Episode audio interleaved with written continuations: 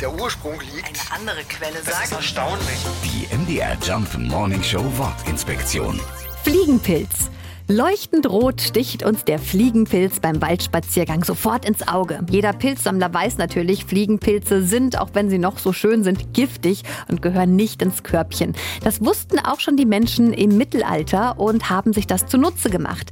Sie sammelten die Pilze, schnitten sie in Scheiben und legten sie in eine Schale voll Milch. Nach einiger Zeit nahm die Milch das Gift auf und diente so als Mittel gegen lästige Stubenfliegen.